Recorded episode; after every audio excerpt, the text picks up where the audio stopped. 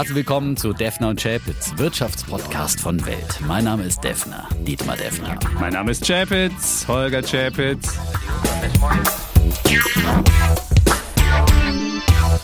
Die im Podcast besprochenen Aktien und Fonds stellen keine spezifischen Kauf- oder Anlageempfehlungen dar. Die Moderatoren und der Verlag haften nicht für etwaige Verluste, die aufgrund der Umsetzung der Gedanken oder Ideen entstehen. Episode 164, lieber Defner. Und Mhm. die 164 dürfte ganz entspannt verlaufen. Ich sitze in einem Steinhaus in der Toskana bei Bibona, Ah. zwischen Bibona und Cecina. Aber ich sitze in so einer kleinen Kammer. Wir haben hier so irgendwie 40 Grad, Luftfeuchtigkeit, Oh. 95 Prozent. Ich habe Ah. ja schon alles, was zu kühlen ist, in die Kammer geschleppt, damit der Ton einigermaßen ist. Ich habe aber Mikrofon und Kabel dabei. Grüße gehen raus in die Doppelgänger. Der hat nämlich sein Kabel letztens verloren. Und ähm, ja, und bin auch so ein bisschen im, wie soll ich sagen, EM-Gewinner-Dusel. Ja, Wahnsinn. Da haben wir ja am Ja. Sonntag gefeiert und ich weiß jetzt, Haben wir gefeiert man- und du hast Ja, mitgefeiert. genau. Ich wähnte dich ja ehrlich eher auf der Seite der Briten, muss ich sagen. Nein. Du alter Brexiteer, ja. Und Italien-Hasser. Plötzlich feiert er mit den Italienern EM. Also Nein. was ist da schon wieder schiefgelaufen? muss ja, muss ja? ja sagen, die, die, die Briten hatten uns ja rausgeworfen. Insofern war man ja schon auf Uns der Ita- Deutsche. uns Deutsche, genau. Nein, Italiener? die hatten ja, Ja, uns genau. Deutsche Ja, ja, rausgeworfen. Und weißt du, was ich gelernt habe, wie man eine Autokorse macht und filigran hupt? Weil der Deutsche, wenn der hupt, macht er so. Aber ich habe festgestellt, so hupt man nicht. Man muss nämlich so. Und ich kann jetzt filigran hupen und weiß jetzt, wie so ein Autokorso funktioniert. Das ist wunderbar. Und bist du auch mitgefahren, oder was? Wir sind auch, ja. Wir, wir, mit einem deutschen Leihauto. Wir sind ja? unser deutschen Leihauto mit, mit, mit ja. dem Eu-Kennzeichen. Äh, und dann sind wir da auch mitgefahren, haben auch gehupt. Und immer, wenn jemand uns entgegenkam und auch gehupt hat, dann waren wir alle begeistert, als wir dann irgendwie wieder in unser Heimatdorf hier gefahren sind. Und man muss ja sagen, es war überhaupt das zweite Mal, dass die Italiener überhaupt eine Europameisterschaft gewonnen haben und das erste Mal seit 1968. Mhm. Und was jetzt so die Geschichte hier ist und warum die alle so begeistert sind, es gab ja schon mal den großen Weltmeistersieg 2006 war das. Das Sommermärchen ging ja jäh zu Ende, als wir äh, ja, da verloren haben gegen die Italiener. Mhm. Und damals hat das BIP um 0,7 Prozentpunkte zusätzlich angezogen. Und die zwei Sachen, die sind, Mhm. die Leute meinen, hier würden dann ganz viele Leute doch äh, Touristen herkommen und würden das, das Land besuchen wollen, wo diese wunderbaren Fußballer herkommen. Und das Zweite ist, dass die Leute denken, wer so gut Fußball spielen kann, der muss auch tolle Produkte herstellen können. Und dann wird das Made in Italy äh, Export Wunder wird dann wahr und so kam das dann, dass äh, ja, Italien wachsen soll. Die, die, die Touristenzahlen sind dieses Jahr schon 32 Prozent über dem letzten Jahr, aber man muss gleich sagen, es lohnt sich noch hierher zu fahren, weil immer noch relativ leer ist. Und vor allem diese ganzen Chinesen, die, die, die Rambo-Touristen, die nur mit ihrem iPad rumlaufen und alles Blattwalzen und nur durch ihr iPad gucken, die sind noch nicht da. Ist ja gut, Chapitz, auch wenn du jetzt in Italien bist. Und, äh, ich bin ja. trotzdem noch da, auch wenn ich dir nicht gegenüber sitze. Also du musst jetzt nicht permanent äh, Dauer äh, reden, ja. Ja. Und aber ich, ich bin wirklich auch, ähm, also ich habe natürlich den Italiener enorm die, die Daumen gedrückt, ja, und äh, freue mich natürlich, dass der Chapitz plötzlich auch hier zum Italien-Fan wird, ja, nach den ganzen Hassreden der letzten Wochen. Mm, Und ich glaube aber wirklich auch daran, äh, dass so ein Sieg bei so einer EM wirklich einen wirtschaftlichen Effekt haben kann. Ich glaube nicht, dass jetzt da einer mehr äh, nach Italien fährt, weil Italien hat wirklich touristisch enorm viel zu bieten. Da muss man nicht in das Land des Fußball-Europameisters äh, zum Urlaub machen. Das ist, glaube ich, kein touristischer Faktor. Aber es ist, glaube ich, ein Fordi eigene Bevölkerung ein enormer psychologischer Faktor. Und gerade für ein Land, das quasi jetzt so da niederliegt und äh, durch die harte Corona-Pandemie gegangen ist und vorher einfach durch viele Krisen und einfach immer noch nicht reformmäßig auf die Beine gekommen ist, äh, schlusslich in Europa ist und so weiter, da, da weit mit hinten dran ist und diese enormen Verschuldungsprobleme, auf die der Schuldensünder immer Ja. wieder hin, äh, da und eigentlich dringend Reformen machen müsste. Und jetzt mit Mario Draghi, den Super Mario an der Spitze hat, der sowas auch machen will. Und jetzt müssen, müssen diese Reformen müssen ankommen in der Bevölkerung. Und ich glaube, da ist das auch wirklich ein Aufbruchssignal, auch weil sie angefangen haben, auch wieder eine ganz andere Art Fußball zu spielen, sich nicht einfach nur hinten reinzuspielen und diesen äh, defensiv, sondern einen fre- spielfreudigen, Angriffs-, äh, kombinationsfreudigen Fußball, also äh, einen reformierten Fußball und damit erfolgreich waren, nachdem sie ja zuletzt überhaupt nicht mehr da, dabei waren. Ähm, und äh, ich glaube, das kann wirklich ein Signal des Aufbruchs sein, auch für eine Volkswirtschaft, auch für eine Bevölkerung, dass sie sehen, wir müssen einfach mit alten alten Zöpfen brechen. Wir müssen einfach wirklich Reformen machen.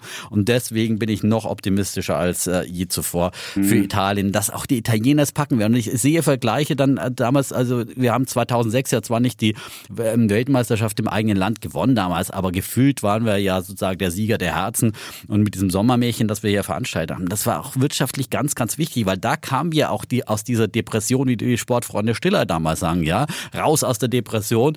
Und ähm, das hat sehr viel dazu beigetragen, dass nach diesen ähm, Reformen auch die Schröder dann angefangen hat, dass das auch dann irgendwie irgendwann auch so ein Optimismus in der Bevölkerung wieder entstanden ist, dass man sich auch wieder was zugetraut hatte, dass wir auch wieder mal, äh, wir sind wieder wer und irgendwie ähm, optimistischer auch mit Zuversicht äh, in die Zukunft geblickt haben. Und dann ging es auch wieder los mit dem wirtschaftlichen Aufschwung in Deutschland. Und vielleicht passiert solch ein Wirtschaftssommermärchen dann auch in Italien in den nächsten mhm. ähm, Monaten und Jahren zusammen eben mit den Hilfen, die Europa zur Verfügung stellt für den Wiederaufbau nach der Pandemie. Das, das, das stimmt. Wir die haben Hoffnung habe ich. In Italien 192, 192 Milliarden kommen ja nach Italien. Das ist ja der größte Batzen mhm. des 750 Milliarden Programms. Und es wird für dieses Jahr erwartet 5% Wachstum. 5%, das ist relativ viel.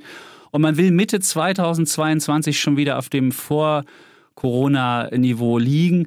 Und was man jetzt auch schon so ein bisschen sieht, äh, naja, man versucht die Justizreform schon mal anzu, anzustrengen. Da wird jetzt in dieser Woche wird versucht, der Draghi versucht im, im Parlament was, eine Beschleunigung hinzubekommen. Die, die juristischen Mühlen malen ja in, im, im Stiefelstaat besonders langsam. Es dauert 3,5 Jahre, um ein Urteil zu bekommen. Ich weiß noch, wir mussten mal, mhm. wir mussten mal in Deutschland unsere Hausverwaltung verklagen, weil wir Schwamm hatten und wir mussten das sanieren und wie schnell das ging und wie schnell wir auch den Titel dann bekommen haben. Und in Italien, da dauert das ewig, ehe du den Titel kriegst und wenn du ihn hast, weißt noch nicht mal, ob du ihn vollstrecken kannst. Und das ist halt alles ein Riesenproblem hier in Italien. Und Deshalb äh, ja, gibt es ja auch schon äh, ja, Reformsache und es muss auch noch mehr reformiert werden. Ich bin ja wieder in die Läden gegangen und habe geguckt, was kostet das Nutella hier? Und das Nutella kostet zwischen 20 und 30 Prozent mehr als in Deutschland. Man fragt sich, warum muss das Nutella im, im, im Land des Herstellers Ferrero mehr kosten? Selbst Kinderriegel kosten 10 bis 20 Prozent mehr. Und äh, das, ist, das ist wirklich schon, da, da sieht man, dass Deutschland dieser Wettbewerb, dieser, dieser gerade im Einzelhandel so stark ist, aber das beginnt auch in Italien langsam. Ist, ja. Mittlerweile ist auch in jeder Ecke hier ein Penny, wo wir wohnen. Insofern da merkt man auch, dass so ein bisschen ja, das Preisniveau Aber das hat weniger was mit, mit, mit, politischen Reformen zu tun, ja. Ob es da ein Penny oder ein Lidl mehr gibt, das ist natürlich Deutschland das Land der Verbraucher, der, der, der wirklich der Sparer, die dann auch wirklich auf jeden Pfennig achten beim Einkauf. Ja. Und äh, das Land natürlich der Discounter, wo sie groß geworden sind. Also von daher, ähm, ich glaube nicht, dass, äh, dass der Nutella-Preis ein Indikator für Reformfreudigkeit ist, aber sowas wie du sagst, Justizreform, das muss unbedingt sein, das muss kommen und äh, das sind dicke Bretter zu bohren, aber ich glaube, wenn einer äh, das schafft, dann äh, Mario Draghi jetzt mit seiner Expertenregierung und äh, wollen einfach hoffen, dass er so lange wie möglich Zeit kriegt, ja, äh, und äh, die Zeit auch quasi auch von Europa mitgekauft bekommen hat, bevor wieder die nächsten Populisten mhm. an die Macht kommen.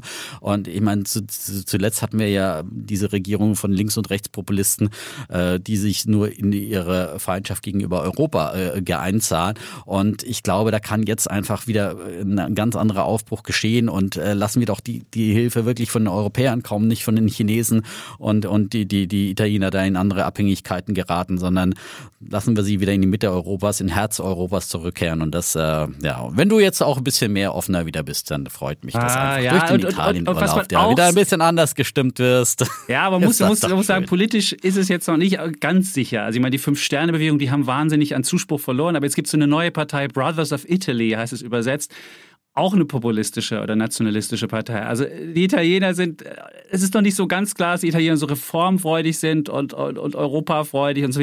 Das lässt sich noch nicht so richtig sehen. Aber was ich auf jeden Fall lohnt, ich kann jedem, der jetzt in Deutschland sitzt und sich fragt, soll ich hier nochmal hinfahren, macht das. Also wir waren ja in Florenz mhm. und da kann man wirklich noch alleine auf der alten Brücke stehen und ein Foto machen, ohne dass sich hier fünf Leute erstmal wegboxen muss.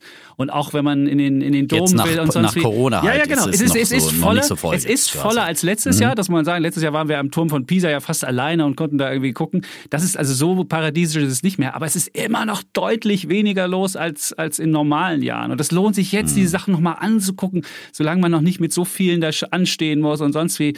Und in Florenz, das war ja äh, das ist da sind so viele spannende Menschen. Wusstest du, dass da Machiavelli, Michelangelo, Leonardo da Vinci, Galileo Galilei gewirkt haben? Die Familie Gucci kam daher. Und was man auch, was man auch sieht, diese Riesenkuppel wurde von einem Kollegen, der hieß Brunicelli, entworfen. Und der Typ, weil es damals noch keinen Patentschutz gab, hat einfach die ganzen Zeichnungen aufgefuttert, selbst weggegessen, damit niemand das kopieren konnte. Also man sieht, wie wichtig sowas wie Patentschutz ist. Und das sieht man, wenn man in dieser mal. Geschichte da langläuft. Und, und Florenz ist die Wiege der Renaissance. Also. Und wenn man dann, wenn man dann die, die Medici und ihre Sammlungen begutachtet, also das soll man echt sich nochmal angucken. Und was ja, ich auch Medici, noch sagen muss, die Medici. Die reichsten Europäer. Also ja. ich meine, Italien hat doch eine große Tradition äh, des Handels und des guten, klugen Wirtschaftens. Und gerade in Nord Norditalien ist die doch auch immer noch reichlich vorhanden. Und deswegen, ich glaube auch, wenn die Italiener ihre Reformen machen, dann können die Kräfte freisetzen und dann können sie wieder auch zu alter Stärke zurückkehren. Und äh, vielleicht ist das jetzt auch zusammen mit dem Sieg der äh, Europameisterschaft wirklich der nötige Impuls und den Italienern gönne ich es deswegen so von Herzen und nicht diesen Brexit-Briten. Die haben jetzt endlich den Brexit ja. vollendet, ja. Die sollen jetzt schön auf der äh, Insel vor sich hinschmoren. Ähm, und äh, nein, und ich finde, das ist genau der richtige, richtige bevor du, bevor du jetzt zu, bevor du jetzt zu optimistisch wird, ich habe mir mal angeguckt, was seit 2004, wer immer die e EM gewonnen hat. Das waren die berühmten Pix-Staaten. Das war Portugal, das war jetzt Italien, das war Griechenland, das war Spanien zweimal. Und wenn jetzt diese EM zum Wohlstand hätte beigetragen, würde jetzt äh, Griechenland, was ja 2004 die EM gewonnen hat, damals noch mit Rehhakel, da müssten die ja jetzt wirklich mhm. quasi im, im, im Reformeifer, äh, weiß ich nicht, versinken. Ganz so ist es dann doch nicht. Also ja, zu optimistisch muss, darf man nicht in, in, die, in die richtige Zeit kommen. Ne? Also es ist natürlich, wenn es in eine, damals ging es ja Griechenland noch gut, ja. Also da war, war ja dann ist nicht das Problem des mangelnden Optimismus, ja. Aber äh, raus aus der Krise in so einer mhm. Situation, da ist es natürlich auch wie Deutschland äh, seinerzeit äh, Weltmeister wurde in Bern. Ja, das war ja da, wurde ja im Prinzip dann auch das äh, Wirtschaftswunder in Deutschland äh, richtig nochmal äh, befeuert.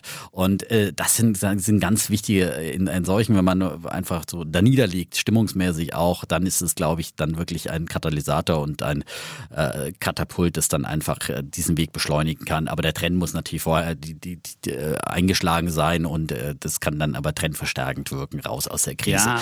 So, auf jeden so Fall, was ich noch, ich muss, noch, ich muss noch mehr zu Italien. Noch eine Sache muss ich noch ergänzen. Wir sind jetzt ja bei Defner und Chapitz. Wir haben es ja geschafft, jetzt noch unsere Abonnentenzahl zu erhöhen. Wir waren natürlich im Apple Shop in Florenz. Die haben natürlich auch, Apple ist immer an den geilsten Orten der Welt. War in New York, da war es ja am Bahnhof. Und da mhm. in, in, Florenz am Platz des Volkes in so einem alten Palazzo ist dann Apple drin und macht dann wirklich so, das ist so ein Tempel für die eigenen Produkte. Also wirklich so ein mega Flagship-Store, so lichtdurchflutet, aber in historischen Mauern. Es ist so großartig gemacht. Und dann sind die Kinder überall rumgelaufen, haben an allen Apple Apple-Geräten, haben dann Defner und Chapitz abonniert. Insofern haben wir jetzt ein paar mehr Abonnenten und ich habe dann auch mal geguckt. Wir haben ja sonst immer in Italien eine Einschaltquote von 0,325 Prozent gehabt, seit, seit es Defner und Chapitz gibt, also 0,3 Prozent, ah. relativ wenig. Und jetzt haben wir Einschaltquote Beckers Interview, wo wir jetzt ja die, die, die, die dann durch die, die Hallen im Apple Store äh, halten 0,57 Prozent. Also du siehst, wir sind jetzt, Wahnsinn, haben das schon Wahnsinn, den Marktanteil. Wahrscheinlich ist der, Apple-Algorithmus total äh, ausgeflippt so und hat überhaupt nicht mehr gewusst, wie er sich das erklären kann, dass da ein deutscher Podcast plötzlich in Amerika, ja. in, in, Italien da hier ja, durch die Decke geht. So ja. Also äh, das ist äh, dann wahrscheinlich ein großes Mysterium dann für die, für die Apple-Manager. Und ähm, aber vielleicht werden wir dann da in der Hitparade demnächst dann gelistet. Es ja? wird höher als, jetzt. Äh, halt, früher, war, früher war Italien Platz 9 nur, mhm. noch hinter UK und Niederlande und Spanien. Und jetzt sind wir Platz 5 hinter den den Vereinigten Staaten. Wir haben in Amerika jetzt relativ viele Hörer bei den Bäckers. Ich weiß nicht, wie das passiert ist. Sonst haben wir Österreich, Schweiz und dann erst USA. Und bei Bäckers war es so, da haben wir Deutschland, Amerika und dann erst die anderen. Also das ist interessant. Das Bäckers-Interview hat ja auch viel Feedback hervorgerufen, ähm, mhm. geteiltes Echo. Mein Sohn hat gesagt, das wäre zu viel Eigenlob, zu wenig Erkenntnisgewinn gewesen. Andere haben geschrieben, wenn man bei jedem, ich sag mal, nur einen Fingerhut Wodka jedes Mal getrunken hätte, wäre man im Delirium gelandet, weil der Beckers hat wirklich, ich sag also mal, ich, fünf ich sag halt Millionen halt so zu sagen und die, man hat halt dann so Angewohnheiten. Also ja, aber so oft sagst du auch nicht so zu sagen, also, wie er, ich sag mal, sagt. Also da muss ich sagen. Na ja.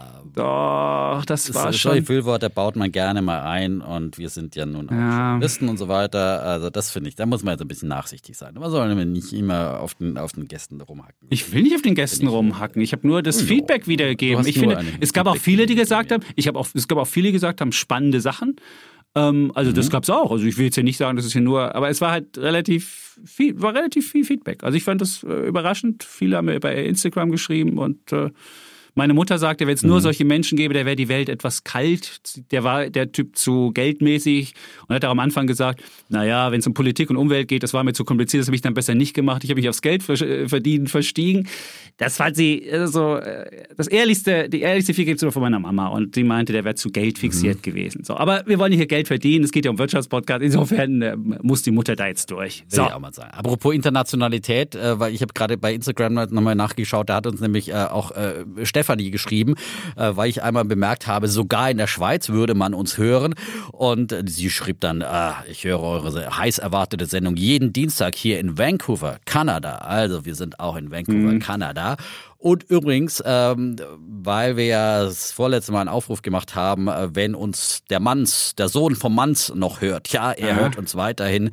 Stefan Manns äh, hat sich gefreut über den, Staff, äh, den Shoutout, den wir ihm gegeben haben. Shoutout.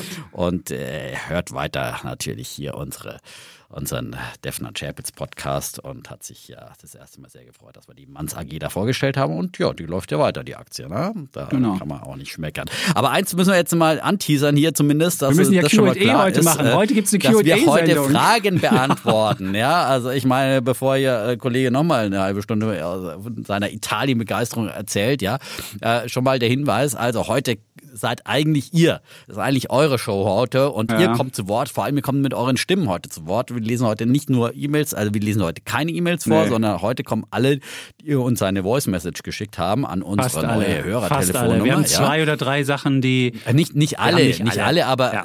Also äh, nicht alle kommen vor, aber ausschließlich wollte ja, ich sagen. Ausschließlich danke. kommen heute Voicemails äh, zu Wort, ja, und fast fast alle. Wir haben versucht, fast alle äh, soweit wir irgendwie es gepasst hat. Und, äh, und das Schöne ist. Noch sind wir nicht am Ende. Genau. Noch sind wir nicht am wir Ende. Haben noch nicht mal die erste Frage. Und das Schöne ist, viele haben auch zu aktuellen Themen was gefragt. Insofern können wir auch aktuelle genau. Themen hier behandeln, beispielsweise EZB oder China oder was auch immer. Da gab es ja auch aktuelle Entwicklungen, die wir, die wir in den vergangenen zwei Wochen hatten, die wir aufarbeiten müssten sonst. Und die sind in Fragenform. Genau. Insofern können wir auch das beantworten. Also ist bleibt genau. keine Frage Also wir sind, offen. wir sind aktuell und wir sind hier eben dann auch in der Ferienzeit, wo viele andere Podcasts jetzt pausieren, ja. sind wir aktuell. Äh, DAX gestern wieder mit einem neuen Allzeithoch. Also er, er, er macht auch keine Pause. Ne? Also noch ein paar vier Pünktchen draufgelegt und es geht weiter nach oben. Und ich muss ja sagen, zum Beispiel, also äh, geht ja gerade in die Quartalsaison mhm. und wir haben jetzt die ersten äh, Eckdaten von deutschen Unternehmen auch bekommen. VW, BASF und Covestro jeweils äh, über den Prognosen, sogar Prognosen angehoben dann für, fürs Gesamtjahr äh, bei den Chemiewerten.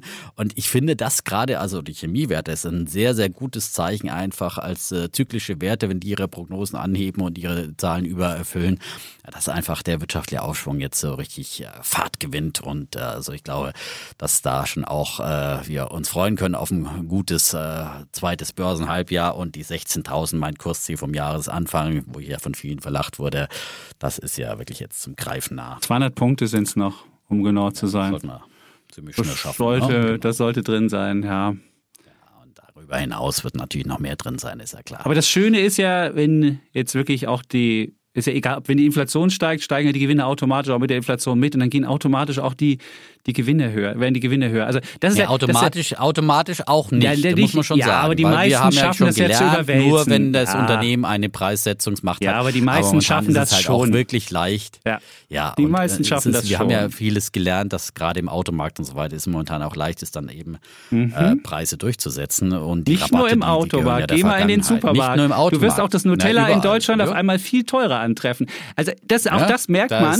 Man merkt überall steigen die Preise. Wir waren ja jetzt, als wir dann losgefahren sind, noch in, in einem deutschen Supermarkt, haben nochmal eingekauft und haben dann gefragt, na, und da sagt die Frau, ja, alles wird teurer. Also, das ist schon auch in Deutschland im normalen Lebensmitteleinzelhandel spürbar. Also, es ist schon, ja, und wenn das natürlich passiert, steigen natürlich auch die Gewinne und dann sind die Gewinnerwartungen natürlich zu niedrig und dann kann ich das ganze, das ganze Spiel weitertreiben. Geld gibt es ja auch von der EZB. Da wären wir auch schon bei der ersten Frage, oder? Ist nicht EZB? Kommen wir, ja, ja. Ja? Genau, dann steigen wir doch direkt mal ein und äh, ja, hören uns mal die erste Frage zur EZB an. Moin Moin, ich bin Dennis aus Hamburg. Vorab Team Defner. Und zwar ist meine Frage, wie genau das nochmal mit den Anleihenkäufen der EZB funktioniert. Das Grundprinzip ist mir geläufig, aber ich es erschließt sich mir nicht logisch. Irgendwoher muss auch die EZB das Geld nehmen. Kann ja nicht einfach wahllos ohne Ende weiterkaufen. Hm. So, vielen Dank, Dennis, ja. für diese tolle Frage. Und ich würde sagen, der, der Notenbankexperte ja. hier in dieser Runde ist der Kollege naja, Chapitz. Jetzt muss ich, ich muss, ich muss ja erstmal sagen. Knackig erklären, ich muss ja das, erst woher das Geld Genau, erstmal muss ich, erstmal muss ich ja sagen, äh, ist alle, alle, mehr Menschen haben sich dem Team Defner zuge, äh, zugeschrieben.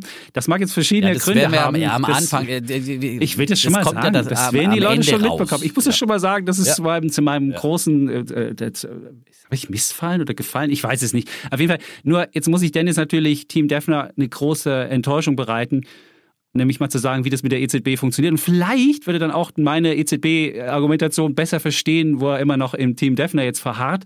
Also ganz einfach, die EZB kann Geld einfach schaffen. Punkt. So viel sie will. Das kann sie einfach so. Und mit diesem Geld kann sie dann Anleihen kaufen und dann wird einfach die Bilanz auf beiden Seiten aktiv, passiv verlängert und dann geht die EZB-Bilanz nach oben und die EZB-Bilanz ist jetzt, ich gucke mal hier live nach, ich glaube bei bam, äh, das ist, ist, man sieht halt schon, wie die, wie die nach oben geht. Also wir haben jetzt die EZB-Bilanz bei fast 8 Billionen ähm, Euro. Das entspricht mehr als 70 Prozent des Bruttoinlandsprodukts. Und man sieht halt, wie viel äh, Intervention die EZB jetzt schon gemacht hat. Wir waren früher, bevor die äh, Krise war, so zwischen 10 und 15 Prozent und sind jetzt ungefähr bei 75.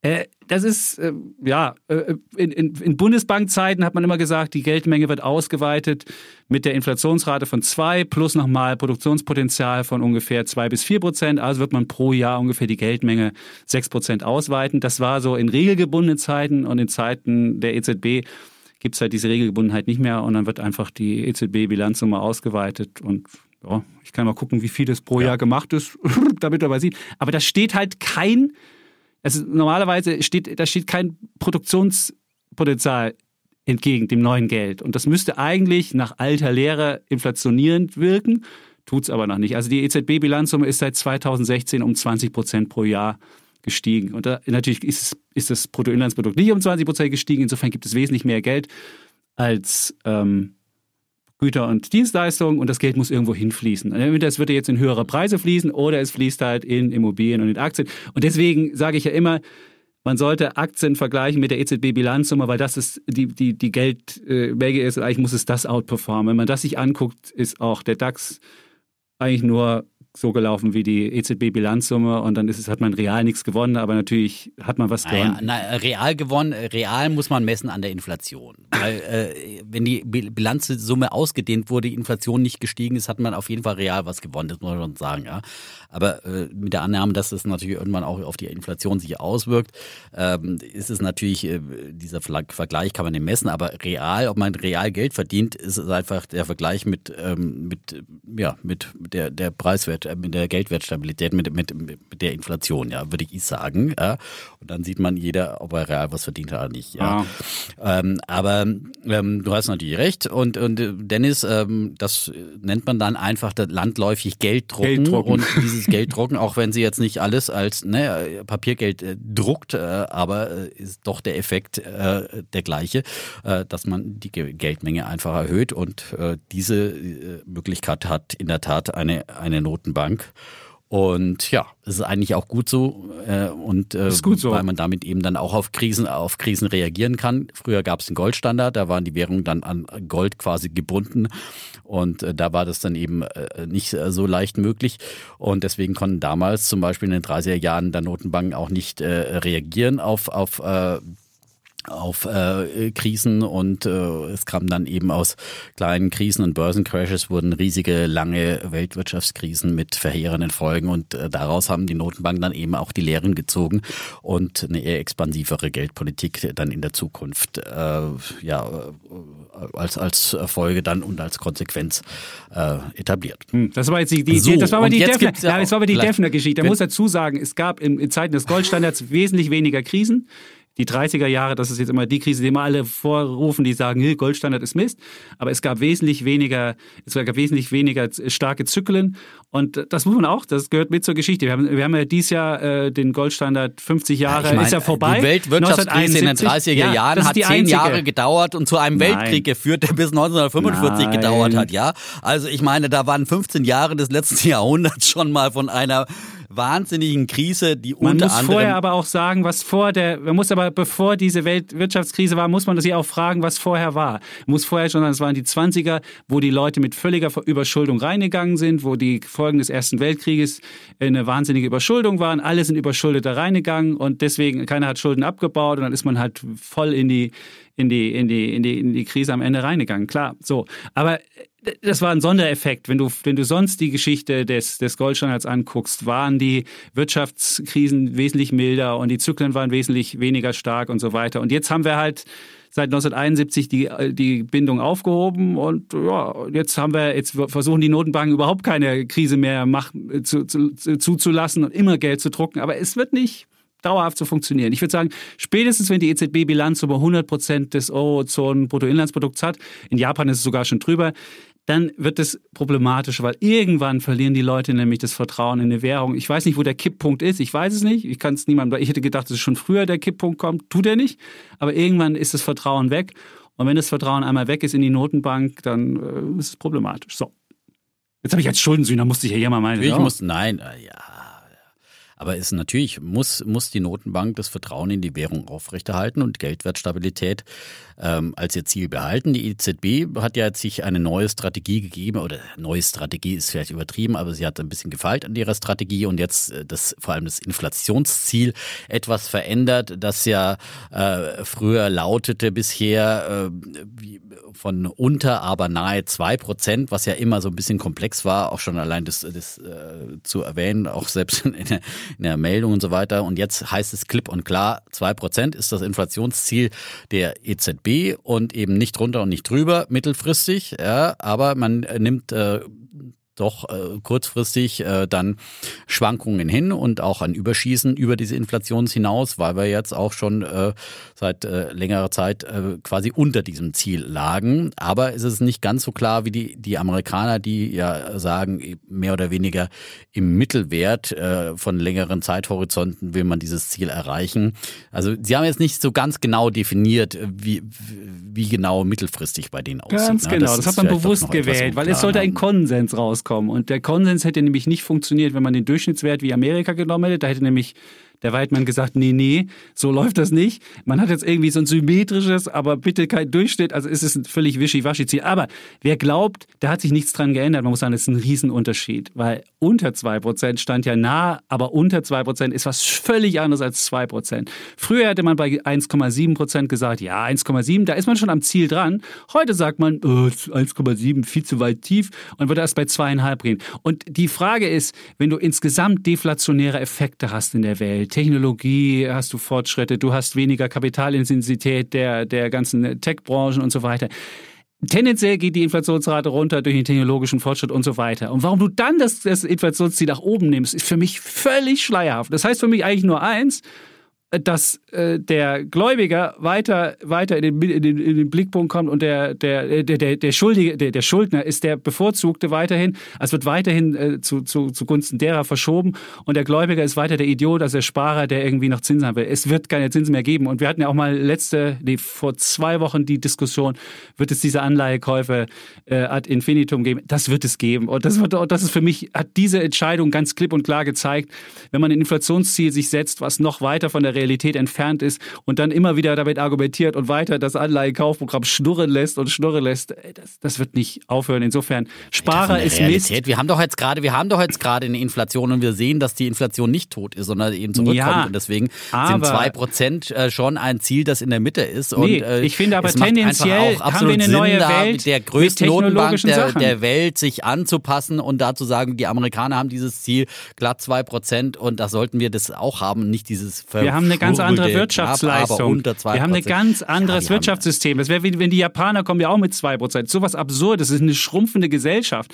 Also gerade wenn die, die Japaner mit ihrer schrumpfenden Gesellschaft, die Amerikaner, die eine leicht äh, wachsende Gesellschaft haben und die Europäer, die so ein bisschen dazwischen liegen, sich alle das gleiche Inflationsziel raussuchen, wo die Wirtschaftsstrukturen völlig unterschiedlich sind. Inflationsziel ist ja ein Inflationsziel und ist nichts irgendwas, was du ständig an deine Wirtschaft anpasst und dann an deine ja, Demografie, aber ist sondern doch unterschiedlich. das ist das, was Geldwertstabilität definiert und das, was Nein. das Ziel sein sollte. Nein. Und Geldwertstabilität ist doch in jeder, in, in jeder Gesellschaft das Gleiche, ob jetzt du eine schrumpfende Gesellschaft oder eine, eine prosperierende Nein. hast. Deswegen willst du doch auch, ein, ein japanischer Rentner will ja dann auch eine Geldwertstabilität haben. Ja, aber der will doch, der hat doch keine seine 2%. Was kann der mit, schrumpft, ja. was kann der mit 2% anfangen? Nichts. Das heißt ja, die, die japanische Gesellschaft hat viel niedrigere Inflationsraten, schon qua, weil sie altert. Und wenn du was alterst, dann, kannst du gar nicht mehr die 2% erreichen. Du kannst nur Ja, aber dann muss sich halt eine Notenbank begründen. auf der anderen Seite anstrengen. Deswegen heißt es ja als denn? Ziel, ja, dass sowohl von oben als von unten äh, quasi bekämpft werden soll, ja, weil darunter ist man zu, zu nah an der die, die Lehre ist ja, dass man, äh, also man könnte ja auch sagen, 0% ist Geldwertstabilität, aber dann ist man ja sofort immer in der, in der, wenn es unterschritten wird, in der Deflation. Und die Deflation ist das Gefährlichste, was es gibt für eine Volkswirtschaft. Nochmal zurück in die 30er Jahre, weil es einfach zu einer Abwärtsspirale, äh, die alles mit sich in die, in die Tiefe reißt, weil das wirklich, wirklich gefährlich ist. Eine leichte Inflation, die auch mal ein bisschen überschießt, ist für eine Volkswirtschaft nicht so dramatisch. Helmut Schmidt hat ja seinen berühmten äh, Spruch immer gesagt, lieber 5% Inflation als, fünf, äh, als keine Ahnung wie viel Arbeitslose.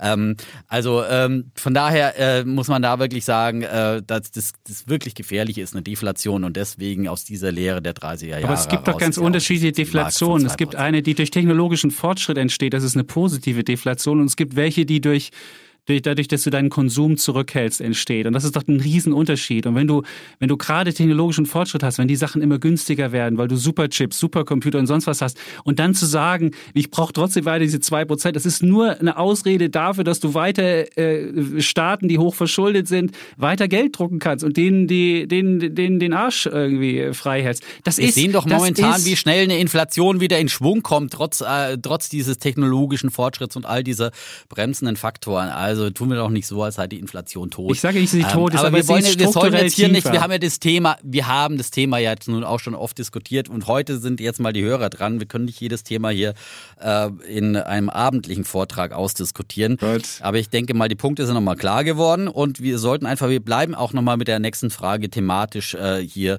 bei den Folgen sozusagen dieser Geldpolitik.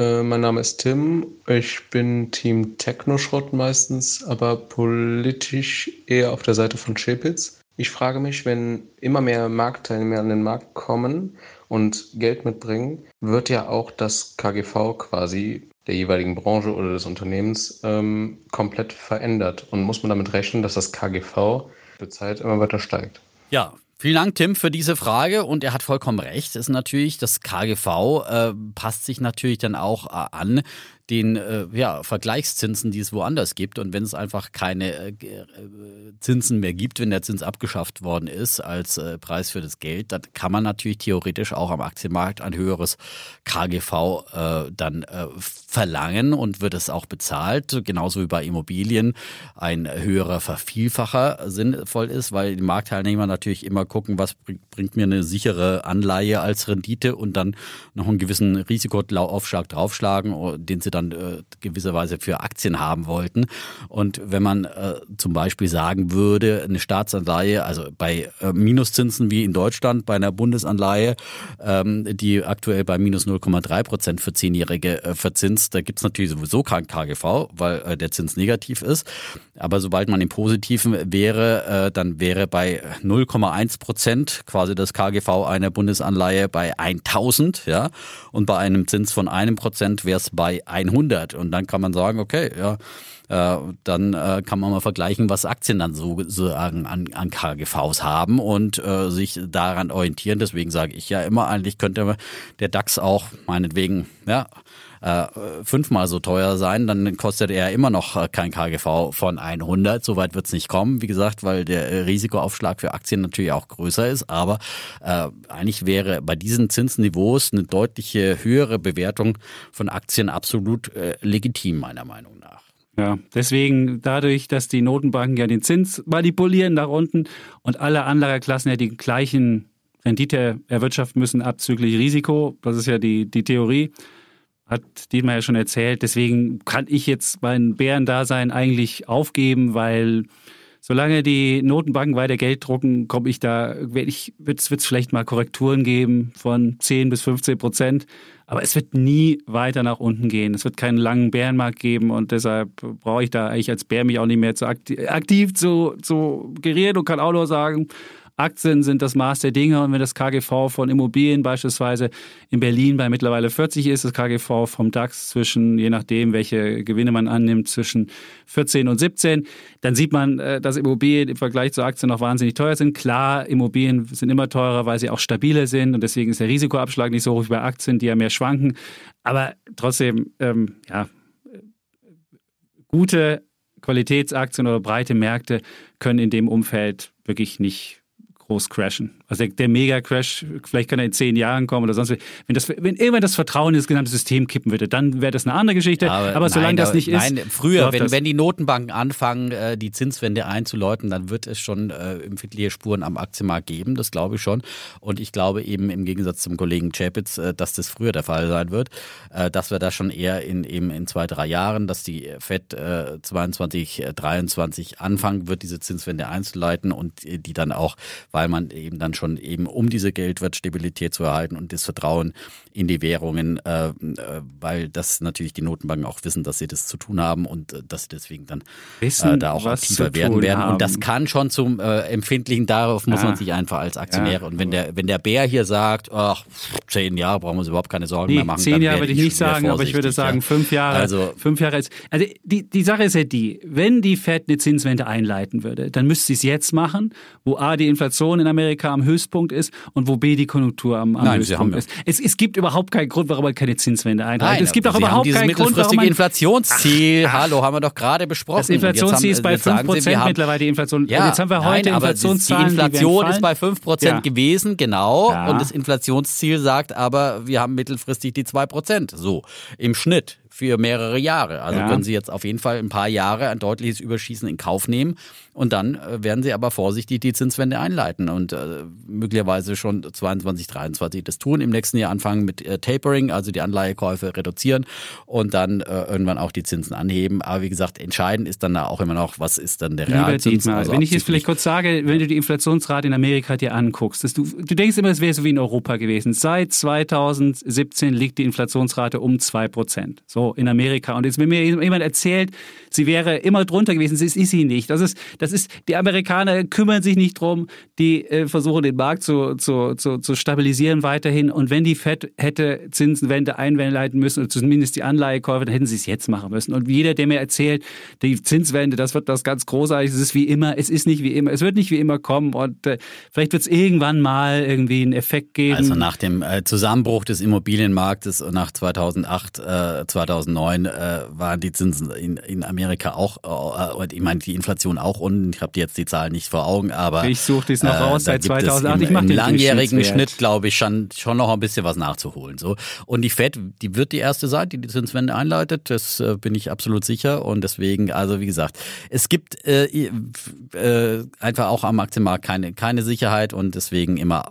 Ich sage nicht, dass es Sicherheit gibt, ja? aber es gibt die, so, es gibt einen Akteur, der einfach wie eine Versicherung wirkt und der im Zweifelsfall dich da raushaut und solange und da der Akteur mittlerweile die, die, die Notenbanken sind, solange das Vertrauen da noch da ist, wird diese, Im diese Zweifelsfall im Fall einer großen Krise ist diese Versicherung absolut da, da kann man sich drauf verlassen, aber man kann sich nicht darauf verlassen, dass die Fed immer, immer, immer weiter äh, Geld pumpt, sondern sie wird es auch, und das war 2013 schon so bei Ben Bernanke, da hat er auch schon wieder angefangen zu tapern, das hat ganz große Bremsspuren damals am Aktienmarkt hinterlassen, kann mich noch gut erinnern, allein die Ankündigungen, als er es dann getan hat, war es dann auch schon quasi eingepreist, aber ähm, das ist äh, so dieses äh, blauäugige, also ich, dass ich jetzt hier den Bären spielen muss, das ist ja irgendwie, aber ich äh, Trotzdem äh, setze ich auf Aktien und glaube ich, trotzdem sind die Aktien natürlich sowieso äh, einfach das Nonplusultra, ähm, auch wenn es mal wieder Zinsen geben sollte, ein paar mehr äh, spärliche, ja, die wahrscheinlich, äh, da bin ich bei dir, dass wir äh, positive Realzinsen so schnell auf jeden Fall nicht äh, sehen werden, weil die, die Inflation dann immer drüber liegen wird. Also von daher ist es und bleibt es eine Geldvernichtung, äh, auf den St. Nimmerleins-Tag zu warten und dass man irgendwann wieder mal Zinsen kriegt. Deswegen würde ich schon auch sagen, ähm, Aktien, äh, aber, aber mit, mit Bedacht, ja, und nicht blauäugig. So. Gut. Dann haben wir nächste Frage. Ich heiße Ersin und ich habe einen Riester-Vertrag sowie zwei Lebensversicherungen und zahle circa sechs Jahre schon hinein. Nun bin ich nicht sicher, ob ich da noch weiterhin einzahlen soll oder die Summe gleich in ETF bzw. in Fonds besparen soll. Wie ist eure Erfahrung, Einschätzung bezüglich Riester und Lebensversicherungen, ohne detaillierte Informationen zu haben? Danke. Tja, Ersin, tolle Frage. Die ist auch wirklich, die Frage ist ja für viele Leute relevant wie mache ich eine gute Altersvorsorge und was ist die beste Altersvorsorge? Und jetzt hast du schon zwei Altersvorsorgeprodukte gemacht. Eins, das Lieblingsprodukt der deutschen Lebensversicherung.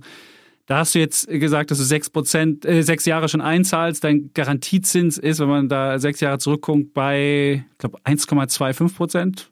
Und deshalb, äh, das ist der Garantiezins. Das ist der, den du über lange Zeit nur ähm, bei Lebensversicherung und das ist noch ohne Kosten äh, verdienen kannst.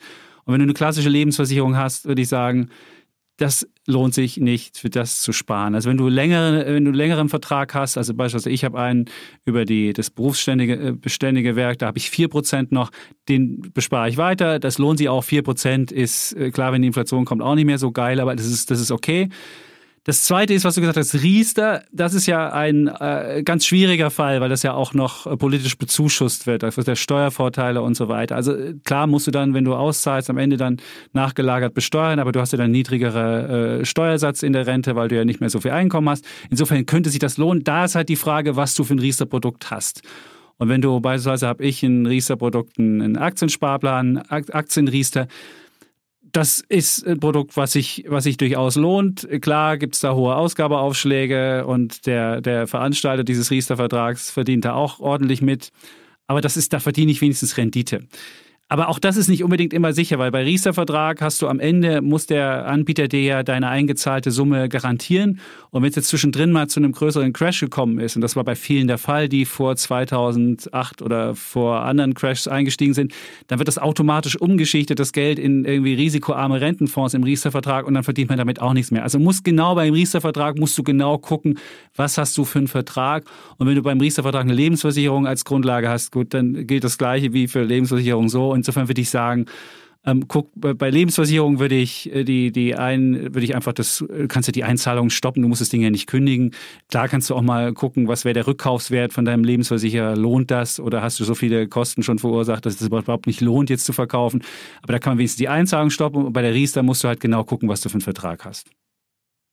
Bin ich absolut bei dir. Also da würde ich auch äh, nicht mehr weiter einzahlen und ich würde auch nicht unbedingt die verkaufen. Die, die Lebensversicherung, weil ja meistens die Provisionen ganz am Anfang weggehen.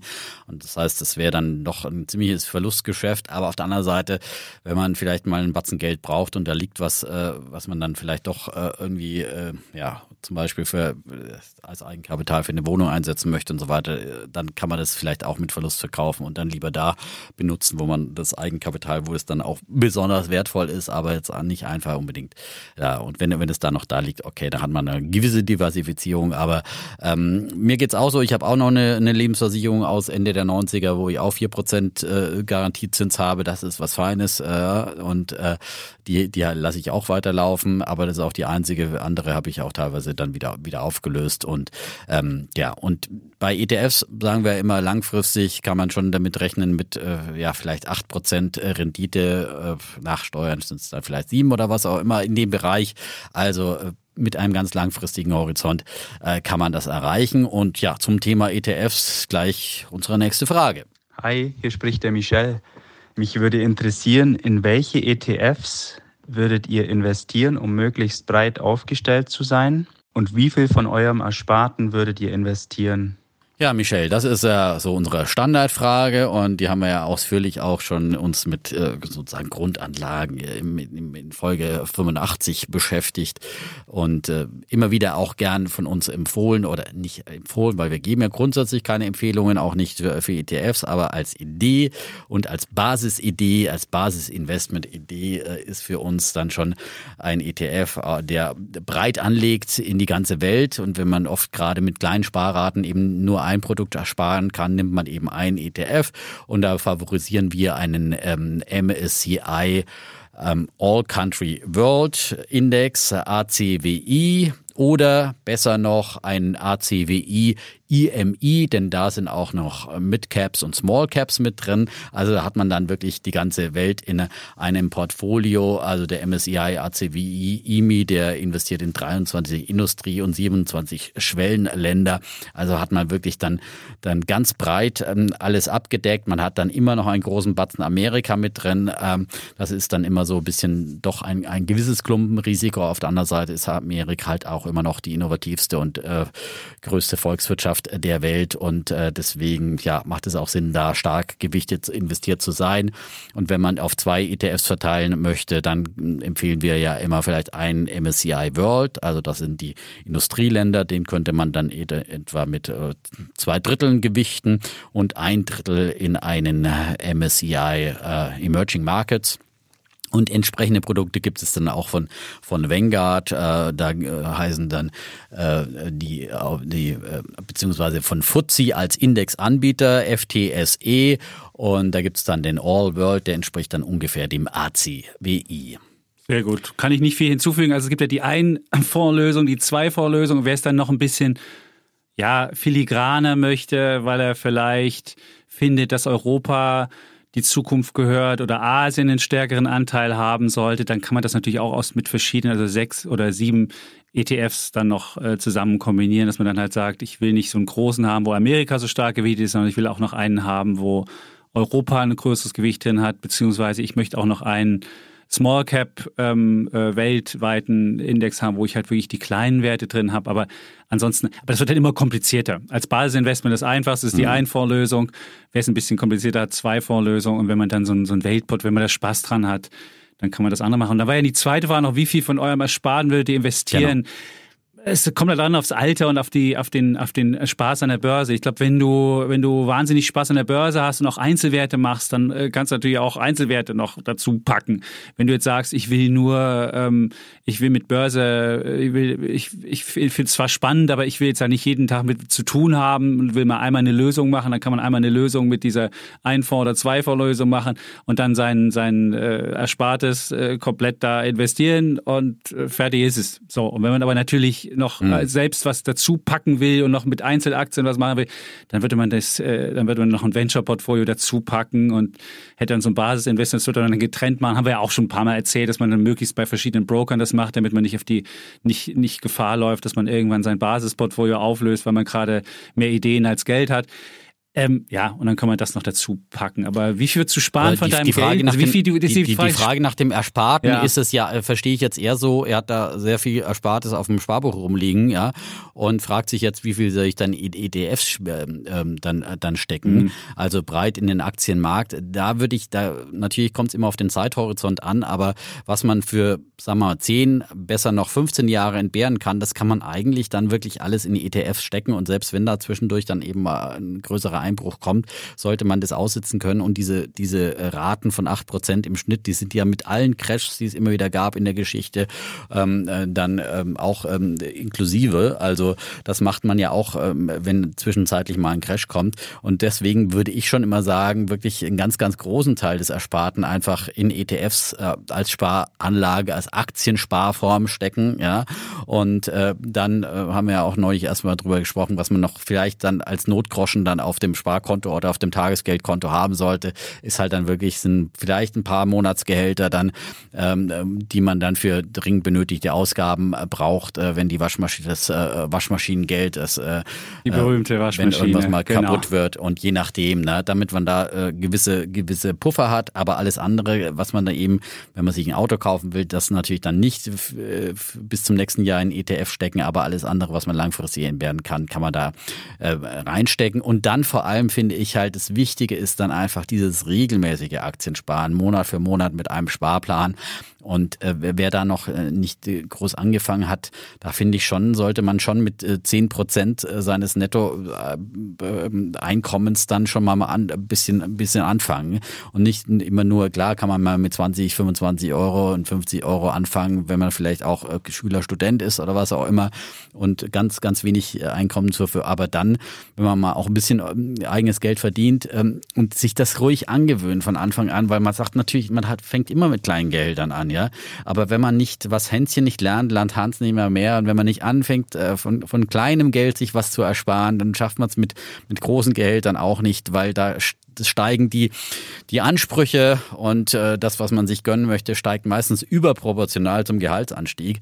Und äh, deswegen ist es ganz, ganz wichtig, dass man das ganz früh einübt, diese Praxis und sagt, okay, und mit jeder Gehaltserhöhung, dann packe ich lieber nochmal 50 Prozent von der Gehaltserhöhung dann auf meinen ETF-Sparplan drauf und versuche auch diese Sparraten äh, zu steigern, damit man einfach dann äh, sich was äh, ja nicht nur ermöglichen kann, sondern entweder für, für den Ruhestand, fürs Alter langfristig spart, aber auch äh, für Dinge wie Eigenkapital für eine Wohnung, was auch immer man dann anstrebt. Und dass man so wirklich langfristig Vermögen aufbaut, das ist wirklich der Weg dann zum Wohlstand.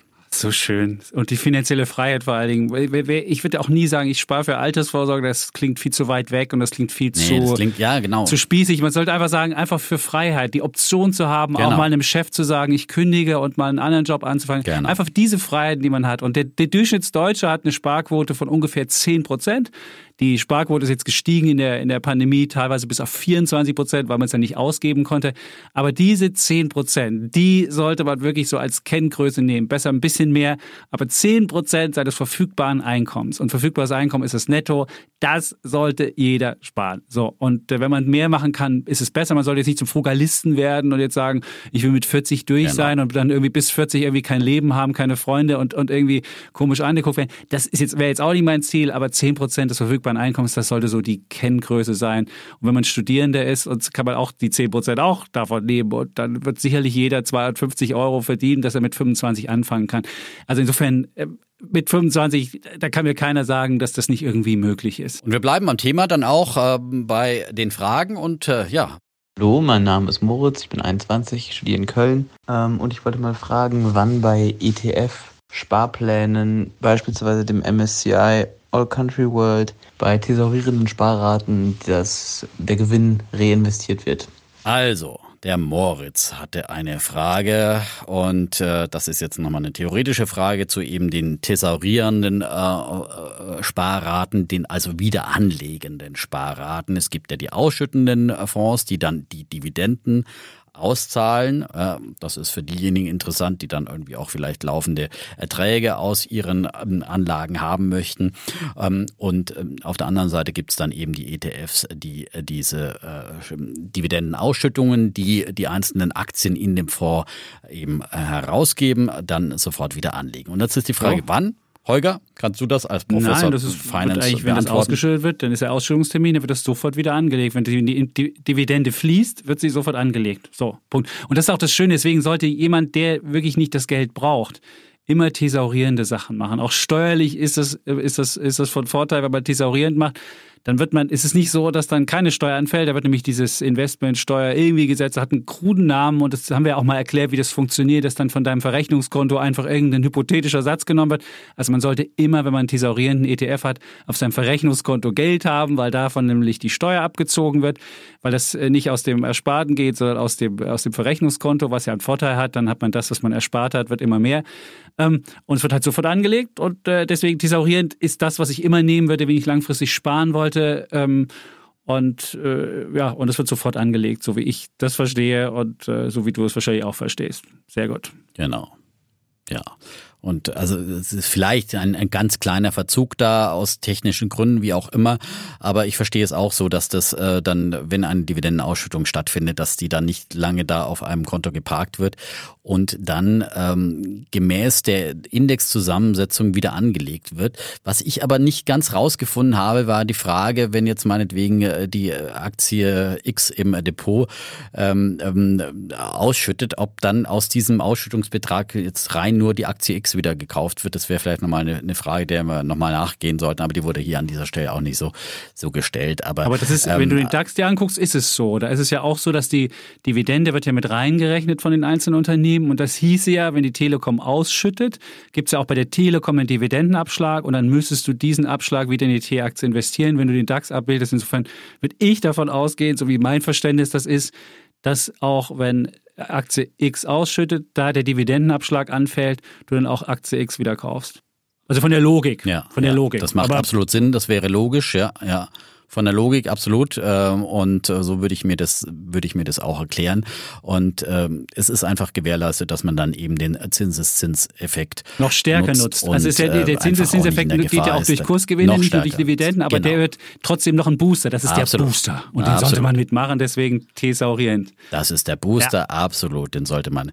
Ja, weil sonst ist man immer in der Gefahr. Ich habe dummerweise einen äh, ETF, äh, der ausschüttend ist und dann liegt da immer so, so kleine Beträge liegen dann immer auf diesem, auf dem äh, Verrechnungskonto und das, äh, bis man das dann wieder investiert und so, das ist dann mühsam, dann liegt das wieder rum, das sind vielleicht keine großen Und du kannst Beträge, ja auch keine Bruchteile auch dann kaufen, das ist ja dann wieder das Problem. Du müsstest ja dann wieder, wenn du einen ETF-Anteil genau. kaufen willst, es ja. ist viel zu kompliziert, auch steuerlich doof insofern. Also, genau. So wann es immer, wann es immer geht und wann es das Produkt äh, gibt, das man äh, möchte, äh, dann die thesaurierende, thesaurierende genau, jetzt nicht nuscheln, sonst verstehen die Leute das nicht. Das ist auf jeden Fall der, der bessere ja? Tipp. So. Genau. Ja, Gut, jetzt, kommt, jetzt kommt Leon. Leon kommt. Mein Name ist Leon aus Karlsruhe und ich habe Fragen für Defner und Chapitz. Hallo zusammen. Welche ETFs oder auch bestimmte Aktien würdet ihr empfehlen oder als Idee geben äh, für Immobilienbesitzer, die zehn Jahre Zinsbindung haben?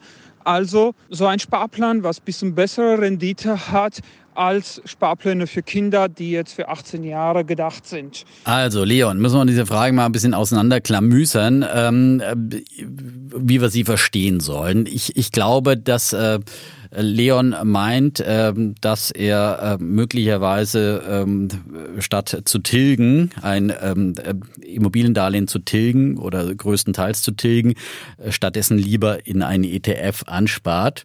Und ja, ich habe ja das auch bei einer meiner Immobilien so gemacht oder meist teilweise immer noch so, dass, dass ich das eben nicht direkt tilge, den Kredit, gar nicht tilge, sondern einfach wirklich die Tilgung in einen Aktienfonds fließt. Das hat dann vor allem auch steuerliche Vorteile, weil man, ähm, wenn man nicht tilgt, dann ja weiter höhere Zinsen bezahlt und die Zinsen ja wieder geltend machen Bei fremdvermieteten Sachen, das solltest du dazu sagen. Ähm, das ist also vor allem, genau, Genau, das ist vor allem bei fremdvermieteten Sachen, äh, macht es dann einfach aus diesem steuerlichen Aspekt dann ähm, eher Sinn. Und ähm, vom Renditeaspekt hier kann es natürlich Sinn machen, aber man muss einfach wirklich dazu sagen, das ist eine höchst, höchst spekulativ. Ja? Äh, also das ist eigentlich äh, keine Idee, die man so empfehlen sollte, weil das ist wirklich, wirklich riskant. Ich bin da zeitweise äh, zwischenzeitlich mal richtig unter Wasser gegangen, äh, wenn, wenn der, der, mein Fonds einbricht, wenn der Aktienmarkt einbricht, aber auf der anderen Seite natürlich die Schulden noch da sind und, äh, und dann man Sorge hat, ob man wirklich äh, dann äh, zur Fälligkeit auch wieder wieder entsprechend äh, das Darlehen dann bedienen kann überhaupt und so weiter. Also man sollte das wirklich nicht machen. Ähm, wenn man jetzt auf der anderen Seite sagt, ich tilge normal äh, und habe trotzdem noch ein bisschen was übrig und möchte vielleicht damit dann eine Sondertilgung machen in zehn Jahren, ähm, dann gerne auch nochmal zusätzlich in ETF ansparen. Aber wenn man es so punktgenau machen will und sagt, äh, in zehn Jahren genau brauche ich das Geld, dann ist es natürlich immer problematisch, dann zu, sagen, dann bis dahin dahin habe ich dann äh, die und die Rendite, weil das, äh, man sagt zwar im Schnitt und mehr als zehn Jahre, aber äh, es kann natürlich irgendwie genau in zehn Jahren dann Aktiencrash passieren, wenn ich genau im letzten Jahr im März irgendwie mein Kredit hätte zurückzahlen müssen und da äh, kommt gerade Corona aus heiterem Himmel, dann sieht man dann plötzlich alt aus. Und deswegen sollte man dann, wenn man so ein Modell pflegt, dann äh, mehrere Entnahmen vielleicht schon einige Jahre vorher tätigen, dass man sagt, äh, dann peu à peu verabschiede ich mich dann wieder aus diesem ETF. Äh, das wäre wäre so mein Tipp, dass man da zeitweise dann immer wieder äh, Gewinne dann äh, mitnimmt oder Teilverkäufe dann ja. realisiert. Ja, und dann gibt es ja noch die Sparpläne für Kinder, 18 Jahre. Also auf 18 Jahre Sicht kann jeder volles Risiko tragen, also sprich auch ähm, ein Aktiensparplan 100% Aktien machen. Und insofern glaube ich, gerade für Kinder lohnt sich das. Natürlich ist auch dann das Problem, wenn das Kind mit 18 irgendwie einen Führerschein haben will und dann an die Kohle ran will und dann gerade die Aktien niedrig stehen, das ist natürlich immer blöd bei so einem, also wenn man das Geld zu einem Punkt haben muss. Vielleicht kann man dann dem Kind sagen, na gut, die Aktien stehen gerade nicht so gut, ich bezahle dir jetzt deinen Führerschein vielleicht aus einem anderen Geld, was gerade noch, was ich noch offen habe und lasse das Kind nicht zum tiefsten Kurs verkaufen. Aber auf 18 Jahre Sicht sind Aktien wirklich, ja, eigentlich die alternativlose Form und zumal man auch Kinder ja an diese Aktienwelt ranführen sollte und denen sagen sollte, man ist Miteigentümer, man kann man kann, äh, ja, kann einfach, ist mit dabei am produktiven Fortschritt der Welt, an, an allen Erfindungen der Welt und so weiter. Insofern würde ich da auf jeden Fall für, für, ähm, für Aktien plädieren und für die zehn Jahre klar, du bezahlst als Hypothekenmensch jetzt ungefähr ein Prozent Zinsen auf zehn Jahre oder ein bisschen mehr vielleicht, wenn es je nachdem, welche, welche Finanzierungssatz hast und Aktien machen 8%. Natürlich klingt das spannend, dann kannst du das abrechnen. Das, eine macht viel mehr, als das andere kostet. Insofern ist es wirtschaftlich sinnvoll, aber wie gesagt, wenn dann die zehn Jahre dran sind und die Aktien dann nicht so gut laufen, hm, dann muss man halt gucken, wie man es vorher, vorher um, da muss man es halt vorher umschichten Problem, oder so. Ob man nach, ob man irgendwie Frage, zwei Jahre mh, vorher umschichtet. Genau. Und dann haben wir auch gleich die nächste Frage, nämlich von Uli, der hat nämlich auch, glaube ich, so ein, so ein ähnliches Problem. Da geht es nämlich um Life-Cycle-Investing. Und vielleicht hören wir die Frage mal und können dann auch noch, noch mal noch auf, auf Leons Frage auch noch ein bisschen damit mit eingehen. Hallo, ich bin der Uli und da die Vermögensaufteilung den größten Einflussfaktor auf die Rendite hat, würde mich eure eigene interessieren. Also nicht nur im Depot, sondern euer Aktienanteil im Verhältnis zum Gesamtvermögen wie Bankguthaben und Immobilien. Außerdem würde mich interessieren, was ihr von Lifecycle Investing haltet, also dem Ziel, möglichst denselben Eurobetrag in Aktien jedes Jahr zu haben. Deshalb in jungen Jahren zum Beispiel bis 40 eine 100% Aktienquote und mit zunehmendem Alter stufenweise dann zu reduzieren, zum Beispiel auf 50% Aktien ab 60. Ja, Uli, das ist ja äh, eine klassische Frage, die wir vorhin schon hatten und, und früher hätte man die Frage relativ einfach beantwortet da war es ja immer so, da gab es ja dieses, diese, diese, diese klassische äh, Faustformel, Aktienquote ist 100 minus Lebensalter. Also wenn man 50 war, konnte man sich noch 50 äh, Prozent Aktienquote leisten und 50 Prozent musste man dann in äh, weniger riskante Sachen machen wie Anleihen. Jetzt haben wir ja auch schon vorhin äh, länglich erklärt, dass Anleihen nichts mehr abwerfen. Insofern funktioniert diese alte, diese alte Lebensweisheit nicht mehr. Und daher kommt auch die Idee von dem Lifecycle Investing, dass wir halt einfach mit dem Alter äh, halt einfach die Aktienquote runtergenommen hat, gemäß dieser Faustformel. Aber zwei Sachen, die, die dagegen sprechen.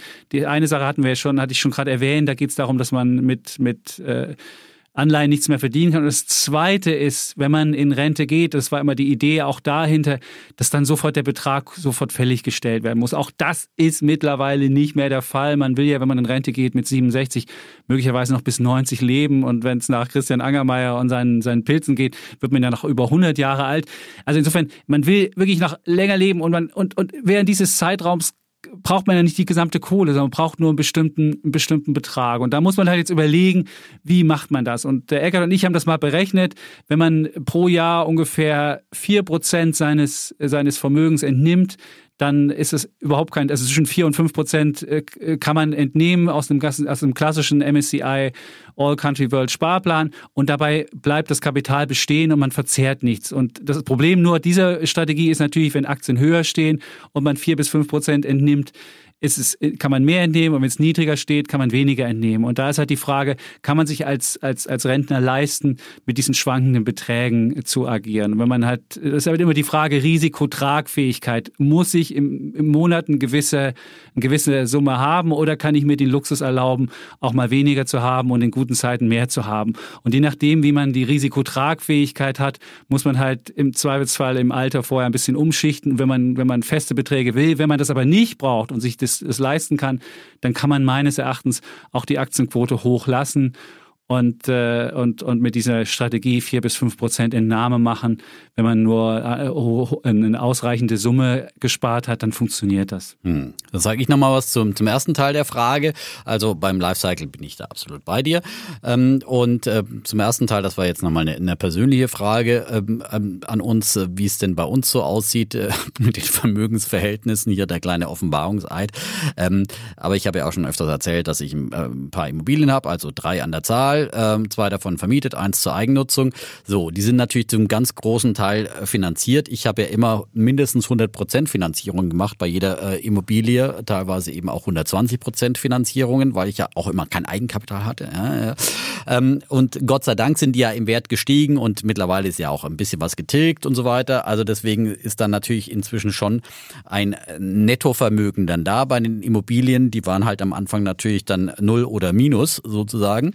Ähm, aber jetzt äh, durch die Wertsteigerungen ist da natürlich was da und deswegen habe ich so ungefähr vielleicht äh, zwei Drittel Anteil oder ein bisschen mehr Immobilienanteil und ein Drittel sind dann Aktien und da rechne ich jetzt eben alles rein mit äh, von von ähm, aktiven Fonds über ETFs, ähm, dann mein Einzelaktiendepot, aber auch äh, CFDs. Das fällt jetzt alles in die Assetklasse Aktien. Und ähm, Bankguthaben, Bankguthaben habe ich gar keins. Also ich versuche wirklich immer so mein, mein, mein Girokonto mehr oder weniger plus minus null zu halten. Ja, das äh, und ähm, da geht's ab und zu dann mal in Dispo rein, aber ich will auf da nicht viel Geld rumliegen haben zu, zu Nullzinsen. Das äh, kann ich besser verwenden. Und habe aber für mein persönliches Waschmaschinengeld sozusagen äh, immer auch noch ein paar variable Kreditlinien, dass ich schon einfach äh, da ein paar äh, Monatsgehälter äh, theoretisch dann auch abrufen kann, wenn, wenn mal was ist. Wenn man eine Immobilie hat, weiß man es, äh, da muss man immer wieder auch bereit sein, für Instandhaltungsmaßnahmen äh, dann äh, einzuspringen. Da ist der Aufzug kaputt, da ist die Heizung kaputt und ruckzuck musste da wieder 10.000 Euro reinschießen. Äh, das geht ganz schnell. Also das sind, äh, dieses Geld muss man dann schon irgendwie ab, abrufbar haben oder man verkauft natürlich dann mal irgendwie Aktienfondsanteile und so weiter, wenn es gerade, aber gerade die Marktstimmung ist, aber auch hergeben muss. Ne? Und wenn nicht, dann äh, kann man auch mal zeitweise sich, finde ich, dann auch wieder äh, einen Kredit nehmen, aber das ist ja kein Dauerzustand. So, so sieht's bei mir Ja. aus. Möchtest du noch was sagen zu Ich deiner habe ja schon gesagt, ich habe eine Vermögensverteilung? Riester-Rente, ich habe eine Lebensversicherung, ich habe sogar noch eine Betriebsrente, die auch noch, äh, das sind auch so meine stabilen Sachen. Dann haben wir eine eigengenutzte Immobilie, die sich äh, glücklicherweise positiv entwickelt hat. Und den Rest habe ich eigentlich äh, ja 100% Aktienquote, beziehungsweise ich habe auf dem Konto immer noch einen relativ hohen Bargeldbestand. Da fühle ich mich einfach besser mit. Als ich, als ich jung war, war ich immer im Minus und jetzt äh, Wie viel Monatsgehälter hast du da? ähm, ungefähr vier. Netto Monats. Vier? Vier? Vier. Und genau, nee, ich, ich habe aber auch deshalb welche, weil wir immer einmal im Jahr können wir Sondertilgen bei unserem Kredit. Und ich finde immer Sondertilgen, ich weiß, Sondertilgen ist Schwachsinn bei niedrigen Zinsen. Das kenne ich, aber ich denke immer, wenn ich irgendwann äh, schuldenfrei bin, dann ist es für mich die, die finanzielle Freiheit auf eine gewisse Art und Weise. Dann äh, ist die Immobilie, ist sie dann wirklich auch wirklich meine. Und dann kann ich äh, mein Leben so gestalten, wie ich es haben kann und will und, und muss niemandem mehr Rechen, Rechenschaft schulden. Und das ist für mich ein hoher Wert. Und deswegen, äh, ich finde, wenn man, wenn man, ich, ich habe keine Angst vor Schulden. Ich hab, wir haben auch relativ groß, wir hatten da teilweise statt da auf einem Kontoauszug, wenn da so minus 333.000 da stehen, denkt man, ja, das ist schon eine Summe. Da kann ich mit leben, das ist auch kein Problem. Aber trotzdem kannst du, wenn du ein Minus hast, musst du dein Leben halt in, in klareren Bahnen führen. Glücklicherweise bin ich glücklich verheiratet, habe zwei Kinder und das ist alles wunderbar. Deswegen muss ich jetzt nicht, muss ich nicht täglich irgendwie mir neu was überlegen. Aber trotzdem, man hat halt weniger Freiheiten, wenn man verschuldet ist. Und man fliegt schneller aus der Bahn, wenn man, äh, klar, wenn du geleveraged bist, dann, das kann ja jeder selbst ausrechnen, weil die, die, die fixen Kosten, die Zinsausgaben hast du pro Monat. Und egal wie viel reinkommt, die hast du. So, und die musst du ein, au, aufbringen. Und dann kannst du nicht einfach mal sagen, hey, ich mach mal ein halbes Jahr Auszeit oder mach mal dies oder mach mal jenes. Und äh, deshalb äh, äh, mache ich halt immer Sondertilgung, auch wenn das jetzt wirtschaftlich irrational ist, aber für mich ist das halt rational und das sind so meine Anlageformen. Jo, ja, dann, Dann haben wir diese Frage auch ähm, umfangreich beantwortet. Umfangreich. Und weiter geht's mit dem mit Umfang. Umfangreich. Mit dem Sebastian. Ich bin Sebastian, 40 Jahre alt und komme aus Berlin und habe mal eine Frage bezüglich der aktuellen Regulierungswut äh, in China, inwiefern das äh, auf Unternehmen und auch generell an den Markt oder Einfluss auf den Markt in China hat und ob es in deren Zusammenhang überhaupt noch Sinn macht, in Aktien, Schrägstrich ETFs auf China-Basis zu investieren. Ja, muss man sagen, äh, da gab es ja wieder einen ganz großen Klopper aus China, muss man schon sagen. Ich bin da hier auch der große China-Investor und das hat mich natürlich auch getroffen. Aber ähm, Holger, ihr habt es ja auch zum Thema gemacht bei euch bei Alles auf Aktien, als es neulich diesen neuen Börsengang Mhm. von Didi, Didi. gab, dem Uber-Konkurrenten. Ja, Und da Didi, wussten wir halt ja, nicht, und wir also, wussten halt nicht, ja. dass das gegen den, gegen den Willen Chinas geschehen war. Und das ist das Problem gewesen von diesem Didi-Börsengang. Weil China ist ja der Ansicht, und das muss man ja so sagen, dass diese ADRs, also diese, dass ausländische Investoren sich an, an, an chinesischen Unternehmen beteiligen dürfen, das wollen die. Das ist ja verboten in China eigentlich. Und deswegen gibt es diese komische ADR-Konstruktion, die läuft dann über Cayman Islands. Also es ist wirklich eine ganz krude, und jeder sollte, der das macht, wissen, was da für eine Konstruktion dahinter steckt. Also es ist nur etwas Komische. Und dann hat, hat China gesagt, okay, ihr habt das gemacht Und jetzt haben wir euch aus, den, aus dem App Store äh, raus, rausgelöscht. Und ByteDance, das ist der Besitzer von TikTok, die wollten auch das Gleiche machen. Die haben gesagt, ach, das lassen wir mal lieber und gehen mal nicht so an die Börse. Also das ist das, wo ich, aber wenn man sich halt mal anguckt, was diese, diese Regulierung ausgemacht, eine Billion Dollar Börsenwert ist zerstört worden. Und wenn man sich das mal ins Verhältnis setzt, das ist so ungefähr der kombinierte Börsenwert von Alibaba, Meituan und Pinduoduo zusammen. Und es gibt ungefähr 63 so China-Aktien, die als ADR an der Wall Street äh, handeln.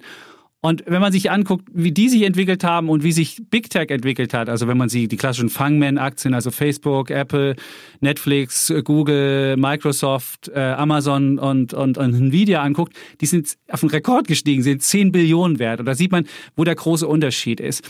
Und was, ich frage mich jetzt, was steckt jetzt dahinter? Ich war ja nie so ein großer China-Fan, ich habe immer dem, dem Regime misstraut. Und man sieht ja immer, die Chinesen lassen die Firmen am Anfang schnell so blitzskalieren und da guckt keiner drauf. Und irgendwann, wenn sie zu, zu ja, einflussreich werden, dann kommt die KP und sagt, oh, da müssen wir die Flügel stutzen. Ähm, aber, und da, ich glaube, was, was äh, die Chinesen können ja kein Interesse dran haben, dass äh, jetzt, ähm, dass jetzt äh, diese, diese Industrie komplett den Bach runtergeht. Denn man muss wissen, in, mhm. in, in äh, China ist 40 Prozent des BIP ist die Digitalökonomie. Und in diesen ganzen ähm, MSCI China beispielsweise ist 40 Prozent Tech drin. Und wenn man MSCI Emerging Markets hat, hat man 15 Prozent China Tech drin. Und ich glaube, dass die KP schon den äh, Schuss vor den Bug geben will, aber die werden jetzt nicht komplett das ruinieren, weil die brauchen ja auch äh, Unternehmen von weltweit. Deswegen glaube ich nicht, dass es, dass es so weitergeht. Jetzt kann man natürlich überlegen, ähm, was, was. Ja, da bin ich, wollte ich ja nochmal einschieben. Vielleicht bin ich wirklich auch bei dir. Also natürlich muss man sehen, das ist einfach. Äh, äh, China ist ein totalitäres Regime und da äh, herrschen andere äh, Gesetze. Und ich glaube, genau so ist es ein Schuss vom Bug. Und das hat man mit Alibaba und Alipay begonnen und so weiter. Und man will die nicht so groß und monströs werden lassen wie in Amerika, wo man ja eigentlich fast too big to ja, regulate hat mittlerweile, sondern sie, sie versuchen den ja, Zügel anzulegen. Aber sie können, sie haben ja diese Ziele ausgegeben auch, dass sie führen, gerade bei neuen Technologien werden wollen. Und dazu brauchen sie auch meiner Meinung nach Auslandskapital. Es kann auch nicht äh, Ziel sein, dass man sagt, die kommen jetzt bloß noch in Shanghai und in Hongkong an die Börse, sondern die werden auch wieder in New York an die Börse gehen. Die brauchen auch ausländisches Kapital, um zu wachsen. Und deswegen ist äh, da ist ein, ein zweischneidiges Schwert. Da müssen sie auch vorsichtig sein, wenn sie dazu zu forsch werden. Und deswegen glaube ich auch, äh, dass man schon auch noch weiterhin in, in China investieren kann. Die Frage ist natürlich, wer wird mehr leiden? Da werden es die, vielleicht sind es wirklich die, die Großen, die, äh, die äh, eine große Marktstellung haben. Also die Alibabas sowieso haben es schon gespürt, Tencent, Baidu, äh, dass die eher unter dieser Regulierung leiden werden als die, die, die zweite Reihe, Pinduoduo, Meituan und so weiter. Aber trotz allem, ich würde weiter auch dann eben das vielleicht jetzt aktuell diese Rückschläge find, sind für mich jetzt eher Einstiegschancen ähm, als, äh, als Verkaufssignale. Signale, so würde ich das sehen. Und äh, wenn man jetzt breit investieren will, meiner Meinung nach, kann man den Investco China Technology ETF nehmen. Da, da sind dann wirklich äh, die Großen natürlich auch wieder stark gewichtet. Tencent Holding hat hier 10 Prozent. Äh, Sunny Optical ist hier mit drin. Äh, Meituan, Baidu, King D International Software. Tencent Music, GDS Auto, Auto Home, Longi Green Energy und Mhm. Den anderen kann ich nicht mehr aussprechen. Also das wäre so, so eine Idee von mir. Ähm, also da wärst du auch dabei, wenn ich die jetzt äh, richtig ich verstanden habe. Ich, wenn man sich anguckt, die sind ja auch jetzt wahnsinnig günstig, was heißt wahnsinnig günstig bewertet? Die haben jetzt einen KGV, also wenn du China Tech anguckst, einen KGV von 32 und die hatten einen KGV von 40. So, und wenn du sogar für, für die nächsten zwei Jahre siehst, das KGV von 24, dann hatte man einen KGV von 30. Also es gibt schon einen wahnsinnigen Abschlag, insbesondere jetzt auch erstmals zu US-Tech, was ja bisher immer andersrum war. China-Tech galt ja als das Wachstumsstärkere, deswegen hatten die eigentlich immer auch irgendwie, waren die gleich hoch gewertet, aber jetzt ist jetzt unterschiedlich. Und jetzt muss ich halt überlegen, was kann passieren. Der Abschlag kann natürlich, der Risikoabschlag kann steigen, also das KGV kann, kann weiter runtergehen. Natürlich können auch die Gewinne fallen, wenn die Chinesen anfangen, die zu beschneiden. Aber trotzdem, wenn ich mir dieses ganze Umfeld anschaue, es gibt von Goldman Sachs so eine Berechnung, wo sie mal so den Worst Case machen. Und dann hätten die Aktien ungefähr, wenn ich mir angucke, minus 24 Prozent, wo es noch runtergeht. Wenn man aber andere Cases sich anguckt, ist es Upside bis zu 64 Prozent, wenn die Regulierung nachlässt und wenn sie wieder zu US-Tech ähm, in, in Richtung auf, aufschließen. Insofern ist für mich das Risiko-Chance-Verhältnis schon zu Vorteil. Und man darf auch nicht vergessen, es gab immer wieder solche Regulierungswellen. Die Regulierungswelle ist jetzt die längst an, die am längsten anhaltende und auch die heftigste, die es bisher gab, aber es gab es früheren Phasen auch schon. Es gab immer Regulierung, dann wurde es wieder gelockert, dann ging es weiter normal, dann wurde wieder reguliert. Insofern ist es nichts Ungewöhnliches und das ist jetzt nichts Neues, was die Welt noch nie gesehen hat. Und insofern wäre ich auch, äh, ja, ich habe ja auch bei mir ein paar Baidu-Aktien gekauft. Viel zu früh jetzt im Nachhinein, wenn ich das sehe, weil der Abschlag wurde noch größer. Der, die hatten schon einen riesen Abschlag. Und ich habe auch ein paar Alibaba-Aktien. Aber pff, ja, ähm, ich, ich finde auch, da, da würde ja. ich eher auf, die, auf das Rational der, der, der KP setzen und denken, die wollen auch auf der globalen Bühne ähm, große Anbieter haben und deswegen ähm, können die nicht äh, ihre großen Dickschiffe so kaputt machen. Man kann natürlich jetzt nochmal gucken und das fand ich auch ganz spannend, wo sind die meisten US-Investoren investiert, also bei ADRs und kann die dann meiden. Beispielsweise Baidu hat 52 Prozent US-Investoren oder ähm, was gibt's hier noch, wenn wir die Liste durchgucken, JD.com ist auch relativ viele Investoren. Äh, also wenn, wenn man mal überlegt, wenn die Chinesen jetzt verbieten würden, solche ADRs zu machen, dann müssten die amerikanischen Investoren verkaufen und dann würden die am stärksten verlieren, wo die meisten Amerikaner dabei sind. Und dann hätte man das noch und dann auch äh, Pinduoduo hätte relativ wenig, nämlich nur 6 Prozent US-Investoren. Äh, jetzt gucke ich mal die Liste hier noch durch. Tencent wäre auch relativ viele US-Investoren. Also insofern kann man auch da nochmal gucken. Ich würde mal sagen, Holger, ein, ein Großteil dessen ist natürlich schon auch wieder eingepreist. Ja? Genau. Also wie gesagt, das ist ja, geht ja mit Alipay, mit dem abgesagten Börsengang, das geht ja schon äh, das war Ant Financial. lang jetzt. Ähm, Alipay sage ich, an, an, an Financial, genau. genau. Ja, genau. Ähm, hast du recht. Ähm, und ähm, Deswegen ähm, ist es äh, einfach, äh, ja, möglicherweise, aber ich habe schon mal gedacht, da, da ist der Tiefpunkt, es ging's nochmal, gab es nochmal wieder einen Schlag ja. rein in die Magengrube. Ein aber, Drittel ging's runter, ähm, das war der ähm, größte Abschlag seit 2018, gab es schon mal sowas ähnliches, aber das ist schon wirklich einer der, mhm. und eine Billion Market Cap ist natürlich schon ein Wort. Gerade wenn man sieht, wie, ja, wie US Big Tech gerade läuft, wie Bolle. Meine Amazon auf Rekord. Ja. Da haben viele auch gefragt, warum sprecht ihr immer über US Big Tech? US Big Tech ist so meines Erachtens das Basisinvestment im Technologiebereich. Die werden sich nicht mehr verzehnfachen, aber die können immer noch solide weiter wachsen. Und da muss man sagen, mit jedem, äh, mit jedem ETF, der breit anlegt, eben äh, mit einem MSCI All Country World, habe ich ja Big Tech dann auch wirklich schön äh, groß im Portfolio, weil das eben da auch die am schwersten gewichteten Aktien sind. Und ähm, ja, und wir haben ja letztes Mal Jan Beckers hier gehört, der ja auch gesagt hat, er hat 25 Prozent China in seinen Fonds, also äh, China Tech, ja. Er ist ja ein Technologieanleger und äh, ja, sieht man auch, wie solche Adressen, die jetzt gerade sehr technologieaffin sind, da sich positionieren. Und ich denke mal, er hat ja auch äh, gesagt, dass er eben äh, schon äh, beim letzten Mal, als es die Einbrüche in China gab, nachgekauft hat, dass er jetzt vielleicht auch die Chancen wieder genutzt hat, hier nochmal ähm, wieder, wieder eher nachzukaufen, äh, denn zu verkaufen. Ja, und äh, im Übrigen zu dem Themenkomplex gibt's auch nochmal eine weitere Frage. Mein Name ist Florian und ich bin Teil im Team K -K -K King of Techno Schrott. Ich habe eine wichtige Frage zu meinem Portfolio. Ich bin breit diversifiziert, breit aufgestellt, viel Technologie, relativ global und ich muss jetzt für eine Anschaffung ungefähr zwei Drittel davon verkaufen. Was tue ich? China verkaufen, USA verkaufen, Technologie verkaufen. Wo gibt es die größten Chancen? Vielen Dank. Also Florian aus dem Team Defner, mittlerweile also auch bekannt als äh, Team King of Techno Schrott. Äh, für all diejenigen, die noch nicht so lange dabei sind, das ist ja der kleine Kosename, den mir der Kollege Japitz verpasst hat. Ähm, und ähm, ja, ähm, also er äh, muss zwei Drittel verkaufen, das ist natürlich ein Batzen, ja.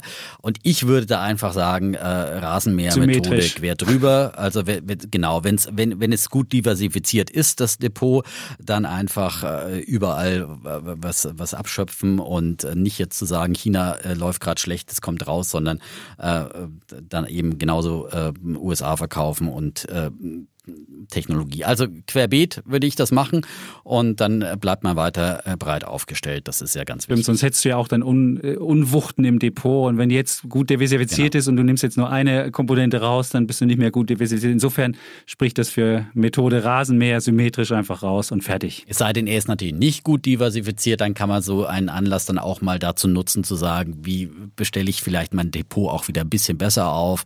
Ähm, das sind ja aber eigentlich Überlegungen, die sollte man sich ja immer immer machen, ob man jetzt äh, zwei Drittel verkaufen muss oder ob man äh, einfach genauso investiert bleibt. Man sollte regelmäßig ja schon sein Depot überprüfen, ob man einfach ja, ähm, glücklich damit ist. Ja, also ich habe ja auch äh, starke Übergewichte in einzelnen Positionen, ähm, die ich aber auch ganz bewusst eingehe. Und deswegen hast du auch den Aber Namen, das musst du dazu sagen. Also der Name ist Genau, nicht, weil der, weil der Defner breit diversifiziert ist. ja. Genau, so ist es. Dann haben wir das auch nochmal geklärt Ja, und also, können zur ja, nächsten das ist, äh, Frage kommen. Genau. Hallo, mein Name ist Nevena aus Berlin und ich liebe euren Podcast. Danke. Und nun meine Frage. Ich habe großen Respekt vor familiengeführten Unternehmen. Leider gibt es dazu keinen ETF, sondern nur einen Index, den DAX Plus Family 30 Index. WKN HV1DB4. Könntet ihr bitte prüfen, ob darunter einige Perlen schlummern, die noch nicht überbewertet sind? Dankeschön. Ja, danke für die Frage, Nevena. Also ich würde ja jetzt nicht einzelne ähm, Familienunternehmen mir rauspicken. Ich würde ja einfach sagen, Familienunternehmen ist ja, ist ja immer, hat ja haben bestimmte Eigenschaften, langfristiges Denken und äh, da geht's um, um langfristige Rendite und nicht jeden Quartalsgewinn. Insofern finde ich das spannend und gerade viele von den Hidden Champions sind ja Familienunternehmen, die im deutschen Mittelstand da sind. Und da ich aber da wirklich da würde ich nie ein einzelnes Unternehmen nehmen, sondern ich würde immer das Ganze als diversifizierte Sache machen. Und da gibt es zwei spannende Fonds, die wir da mal äh, rausgesucht haben. Das eine ist von, von Dr. Jens Erhardt, Mittelstand und Innovation. Das sind wirklich wachstumsstarke mittelständische Unternehmen, viele Familien geführt dabei, ungefähr 50 bis 80 Firmen. Und der hat sich wirklich super auch entwickelt, der Fonds. Und der zweite ist Bärenberg Aktien Mittelstand, ein ähnliches Prinzip. Äh, Der ist nicht ganz so heiß, weil er nicht so viele Tech-Werte hat, sondern eher noch mehr traditionelle Branchen hat.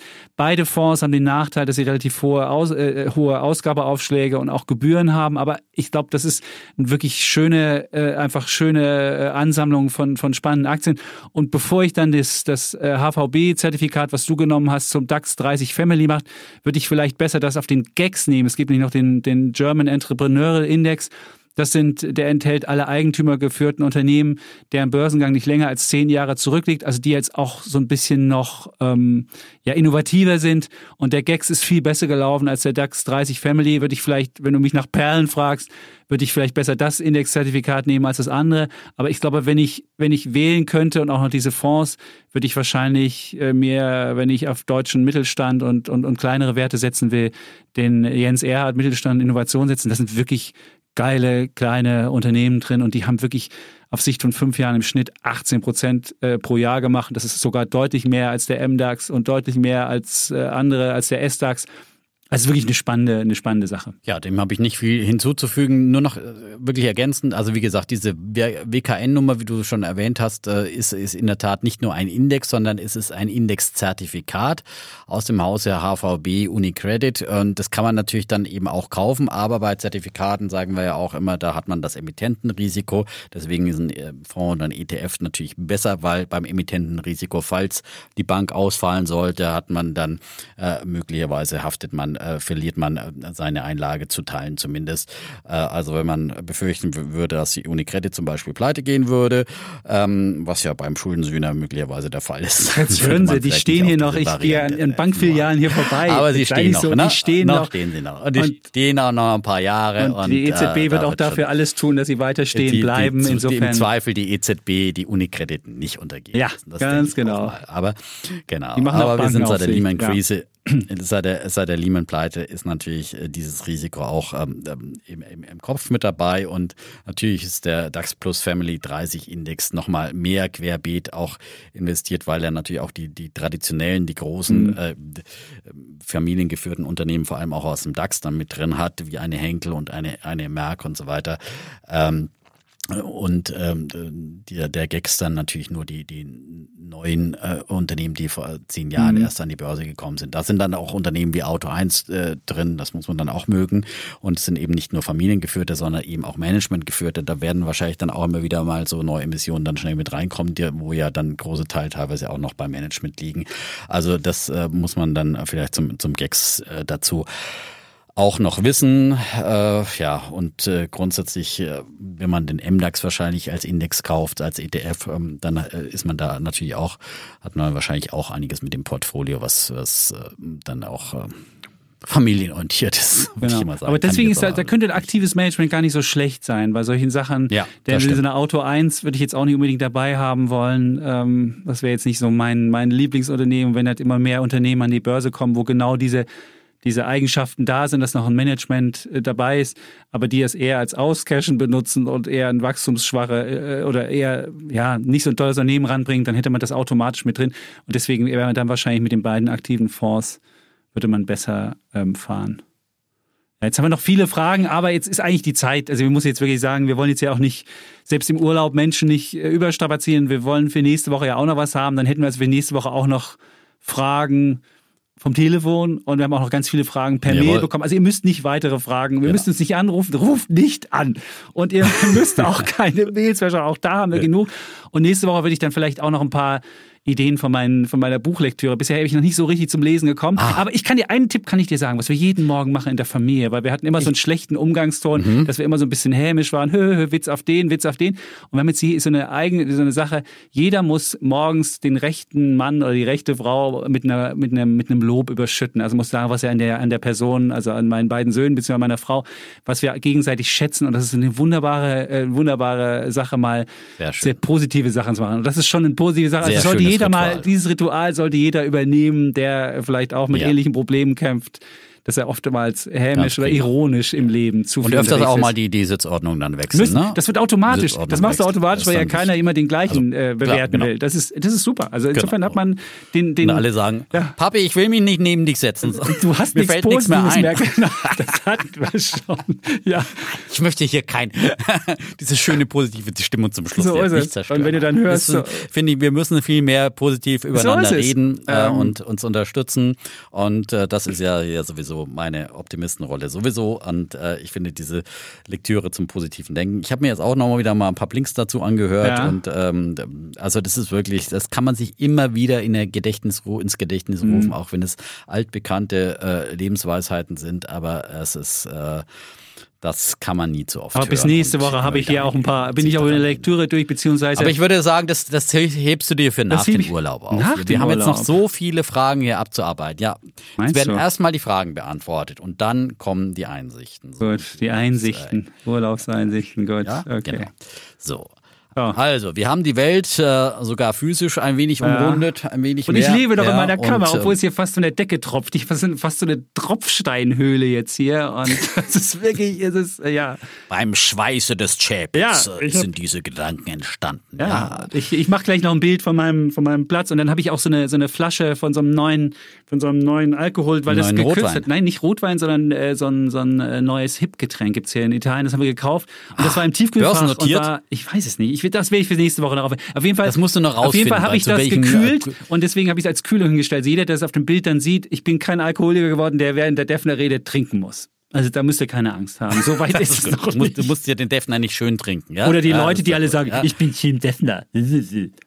Ich bin Team Defner. Und schon wieder hier. Ich bin Team Defner. Team Techno. Ja, Team Defner. Einer schrieb sogar per Mail, der Defner, ich würde verstehen, wenn der Dietmar alleine weitermachen will, bei deinen, wie oft du ihn immer unterbrichst. Oder jemand anders hat auch noch so geschrieben per Instagram. So. Ich wollte, mal- da habe ich ihn gefragt, haben Sie auch den Defner mal zurechtgewiesen, als er irgendwie die AfD-Keule geschwungen hat in der Argumentation? Da war dann Ruhe von der anderen Seite. Also du siehst, die Leute sind sehr, äh, Aber übrigens, da kannst Ja. du mal, weil ich habe Ja. mir gerade, wie man Freunde gewinnt Ja. von Dale Carnegie mir nochmal Hast du angehört. noch Da mal? gibt's auch ein Kapitel Ja. sozusagen, ja, dass man interessiert zuhören sollte, ja, äh, seinem Gegenüber da, und äh, dass man äh, nicht unterbrechen sollte. Das ist eine ganz, ganz wichtige äh, Regel. Äh, wie man Freunde gewinnt, das Mhm. dachte ich, das bringe ich dir dann mal mit. Ich bring's dir dann mal mit bei, wenn wir nochmal über die Bücher sprechen. Okay, ja? das ist gut. Das äh, können wir uns noch mal ein paar Lebensweisheiten ein paar Lebensweisheiten gibt's doch. Gut. aber für heute war es Ja. das jetzt auf jeden Fall an äh, Einsichten und Aussichten und äh, wir sagen wie immer Tschüss, Und ciao. bleiben Bulle, Und Bär. Effner. Und Chapitz.